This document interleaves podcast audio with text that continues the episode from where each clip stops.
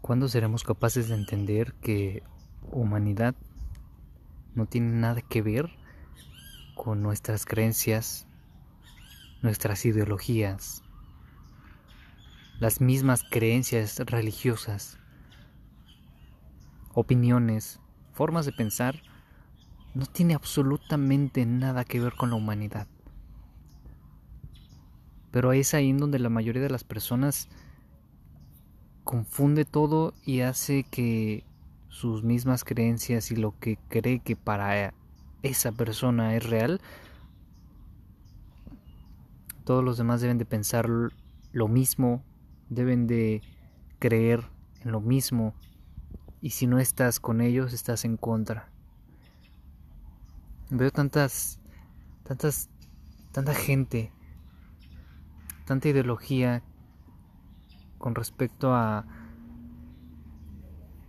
al no estar a favor del aborto, al no estar a favor de apoyar a personas con diferente preferencia sexual, transgénero, y ven tan extraño este tipo de, de pensamiento, y que no es un pensamiento, es una naturaleza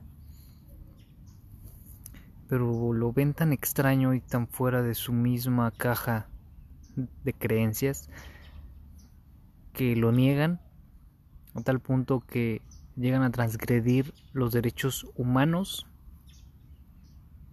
de un ser humano, valga la redundancia. Es aquí en donde realmente las personas no entienden como sociedad que la humanidad no tiene nada que ver con la cuestión sociocultural que nos hemos comprado y que nos han vendido durante años. Pongámonos a pensar un poco en todas estas, estas personas y toda esta gente que cree que su profesión no va de la mano con la humanidad, no va de la mano con las creencias, no va de la mano más que con sus propias creencias.